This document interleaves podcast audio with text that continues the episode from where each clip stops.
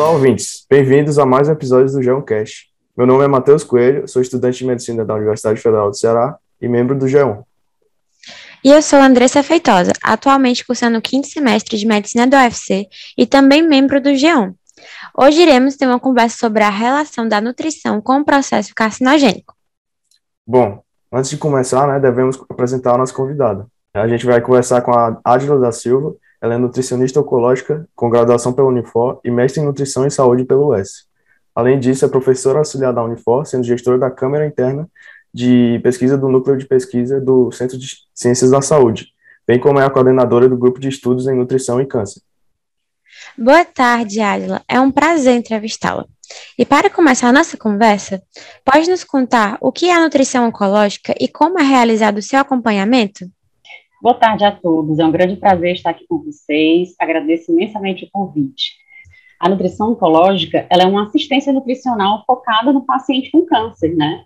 e que é considerado realmente ali todas as características desse paciente, como a localização do tumor, o estadiamento desse tumor e as possíveis doenças que possam estar ali associadas, e tem o principal objetivo de, durante todo o período de tratamento, contribuir realmente com orientações e intervenções que o paciente é, possa manter ali o estado nutricional mais adequado possível, e a partir dessas orientações e intervenções, por meio da dieta, a gente consiga controlar sintomas, melhorar a resposta do tratamento e realmente recuperação do estado nutricional e promover a saúde desse paciente. Entendido. Mas tendo em vista os pacientes ainda não acometidos né, pelo câncer, existe a possibilidade de se prevenir essa condição maligna por meio de alguma dieta específica, por exemplo? Com toda certeza, né? Se a gente pensar ali no nosso estilo de vida, é, alimentação é um dos grandes fatores que podem ser é considerados como fatores que são preveníveis, né, que são modificáveis, fatores de riscos modificáveis.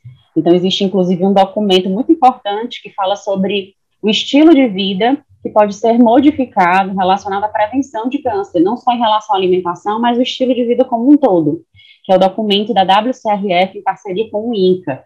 E esse documento, ele traz a modificação de alguns do estilo de vida como forma geral, mas trazendo um pouco para a alimentação, ele fala que uma dieta composta por, é, em sua maioria, a base de cereais integrais, legumes, vegetais não amiláceos, né, que são aqueles vegetais que têm pouco amido, como cenoura, beterraba, é, vegetais folhosos, né, como espinafre, alface, é, brócolis, enfim, aqueles que não sejam como batata, mandioca, inhame, né, leguminosos, frutas, que esses, esses alimentos sejam a base da dieta, né, é, são é realmente uma dieta que tem um grande potencial de prevenção, com ter muitas vitaminas e antioxidantes importantes na prevenção, além de manter uma dieta que tem um, um consumo limitado de fast foods, alimentos processados, com aqueles alimentos que a gente compra fora de casa, como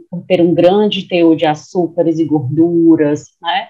Realmente tentar reduzir o consumo de carne vermelha, de carnes processadas, como aquelas carnes que a gente conhece né, muito bem, como é, salsicha, presunto, linguiça, bacon, salame, né? Essas carnes que a gente tem realmente aí um acesso mais prático, mais fácil, mas que são carnes processadas que aumentam muito as chances de alguns tipos de cânceres, especialmente câncer de intestino. Então, uma alimentação que tenha é, nenhum consumo ou pouquíssimo consumo dessas carnes processadas e um consumo limitado de carne vermelha, como, por exemplo, um consumo de cerca de duas porções por semana, são consideradas uma dieta com um perfil protetor para desenvolvimento de câncer, é, uma dieta que tenha um consumo limitado de bebidas açucaradas, como aquelas bebidas, aquelas, aqueles suquinhos de caixinha, né, que a gente compra no supermercado, qualquer tipo de líquido que a gente consuma, que sejam adoçados, que a gente consiga realmente, que a gente adicione o açúcar livre, ou que na sua composição tenha os açúcares com outros nomes, aqueles nomes bem difíceis que você identificar ali no rótulo do alimento, né, que você vai comprar no supermercado, tem aqueles nomes bem difíceis, como xarope, sacaroses, é, xarope de milho, então todos esses ingredientes que são açúcares escondidos nos alimentos, né, eles são considerados esses açúcares dentro dessas bebidas, refrigerantes, então, é, reduzir mesmo, limitar o consumo dessas bebidas açucaradas, que estão relacionadas é, também não só pela quantidade de aditivos e de corantes e conservantes, mas por aumentar o risco de obesidade, e essa obesidade estará associada também ao aumento de risco de diversos tipos de cânceres. Então, é quando a gente pensa em uma dieta, quando a gente pensa assim, existe uma dieta que pode proteger, a gente pensa em uma dieta é, que proteja realmente contra o ganho de peso, uma dieta que seja rica em vegetais, em frutas, em legumes, e uma redução de alimentos que sejam processados, alimentos gordurosos, ricos em sais e açúcares. É realmente uma dieta simples, fácil, que a gente realmente não tem assim um mistério, né? É o, a alimentação saudável que a gente tanto conversa. Entendi, Adila. E na prática, essa prevenção nutricional deve se estender a qualquer público ou somente a pessoas que tenham maior predisposição familiar ao câncer? ela pode se estender, na verdade deve, né, se estender a todas as pessoas, né, é realmente uma recomendação de prevenção para todas as pessoas, embora aquelas pessoas que tenham é, uma predisposição familiar, ela tem um fator a mais, então essas pessoas que têm uma predisposição familiar, você que tem alguém na família que já teve algum tipo de câncer, você precisa ter um cuidado a mais com o seu estilo de vida porque é um fator de risco a mais para desenvolver o câncer. Então, você precisa ter um olhar mais carinhoso aí com a sua alimentação, com seu estilo de vida, mas é realmente uma recomendação para todas as pessoas, é um cuidado que todas as pessoas devem ter, porque a gente já sabe que esse estilo de vida, ele é responsável por mais de 90% é, dos fatores de risco relacionado ao câncer, e esse fator hereditário, ele corresponde a um percentual muito menor para desenvolver os tipos de cânceres, né? Interessante. E para os pacientes oncológicos que se situam em meio a sessões de quimioterapia ou, por exemplo, radioterapia, há necessidade de um acompanhamento nutricional individualizado, específico, né? Com toda certeza, Matheus, porque quando a gente pensa nesse paciente que está em tratamento clínico, é, a gente precisa lembrar que esses tratamentos, eles não afetam é, apenas a célula cancerígena, né? Ele afeta o paciente como um todo. Então, é um paciente que, por muitas vezes, tem efeitos colaterais importantes, como náuseas, vômitos, alteração de paladar, perda de peso, diarreias, prisão de ventre, né, como a constipação, é, feridas na boca. Então, todos esses efeitos colaterais que o próprio tratamento faz, causa, né, ele traz como consequência uma redução da ingestão alimentar, ele traz como consequência deficiências nutricionais, perda de peso, e quanto maior a perda de peso nesses pacientes, maior o efeito colateral, maior o efeito adverso vindo do tratamento. Então, realmente, o acompanhamento nutricional é, antes, durante e depois é, do tratamento, ele é de extrema importância para manter o estado nutricional adequado, manter a nutrição, para que ele consiga responder de forma adequada e consiga dar continuidade. Porque o que acontece por muitas vezes é que se o paciente não tem uma boa nutrição durante o tratamento, esse, a quimioterapia, por exemplo, ela pode ser suspensa, inclusive, porque o estado nutricional pode estar debilitado demais então, a nutrição é muito importante para manter esse estado nutricional adequado e dar esse suporte para o paciente. Entendi, Adila. É, só frisar mais uma questão. Qual é a duração necessária do acompanhamento nutricional oncológico? Ele deve durar somente no período de tratamento ou deve se estender ao longo da vida para pacientes que já se curaram do câncer? Andresa, na verdade, se a gente pensa assim, no paciente oncológico, ele deve começar assim a partir do diagnóstico. Então, o paciente diagnosticou a doença, é importante que ele já busque o acompanhamento nutricional. Então, antes mesmo de iniciar um tratamento, preparar esse indivíduo para iniciar é de extrema importância. Então, ele preparar esse estado nutricional para que ele esteja com é, imunidade em dia, para que ele esteja com estado nutricional adequado, para suportar bem o tratamento, para que ele não seja interrompido, para que a imunidade esteja fortalecida. E, então, ele responde melhor ao tratamento, ele responde melhor à cirurgia, ele responde melhor à cicatrização cirúrgica.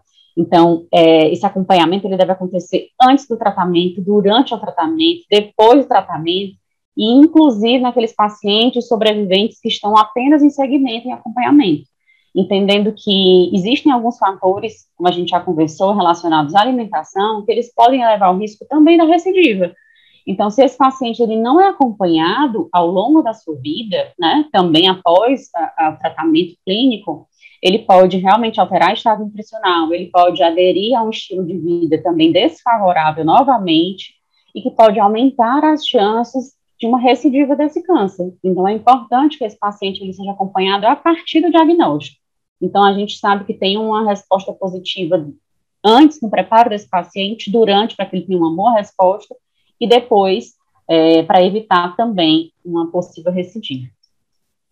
Muito obrigado pela conversa, Adila. É, com certeza foi muito produtivo e construtivo, né? A senhora ainda tem algo a acrescentar, alguma recomendação? Inclusive, gente, é, quando a gente pensa nessa, nesse acompanhamento nutricional é, após o tratamento, né? A gente vou aproveitar aqui esse momento para fazer a divulgação do nosso e-book.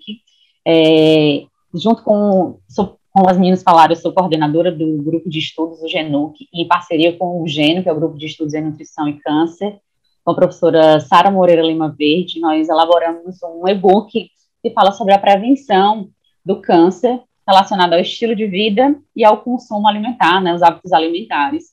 Então, esse e-book ele fala um pouquinho sobre cada um desses aspectos que a gente falou aqui, né, de forma mais objetiva, mas é, interessante que o e-book traz um pouco algumas dicas de como a gente pode manter esse estado nutricional adequado, de como a gente pode prevenir, mudando algumas coisas simples no nosso dia a dia, mudando algumas é, esferas realmente de estilo de vida, mas pode fazer toda a diferença na prevenção.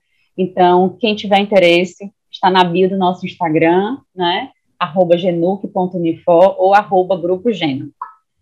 Eu particularmente já tive a oportunidade de acompanhar um pouco desse livro, desse e-book, está incrível, realmente indico muito. E gostaríamos de agradecer novamente a Ágila e aos ouvintes por participarem e acompanhar essa conversa. Até o próximo episódio e não se esqueçam de acompanhar nosso Instagram, arroba Liga, para mais informações sobre o podcast e outros temas relacionados à oncologia. Muito obrigada. Muito obrigada, gente. Foi um enorme prazer. Foi um enorme prazer,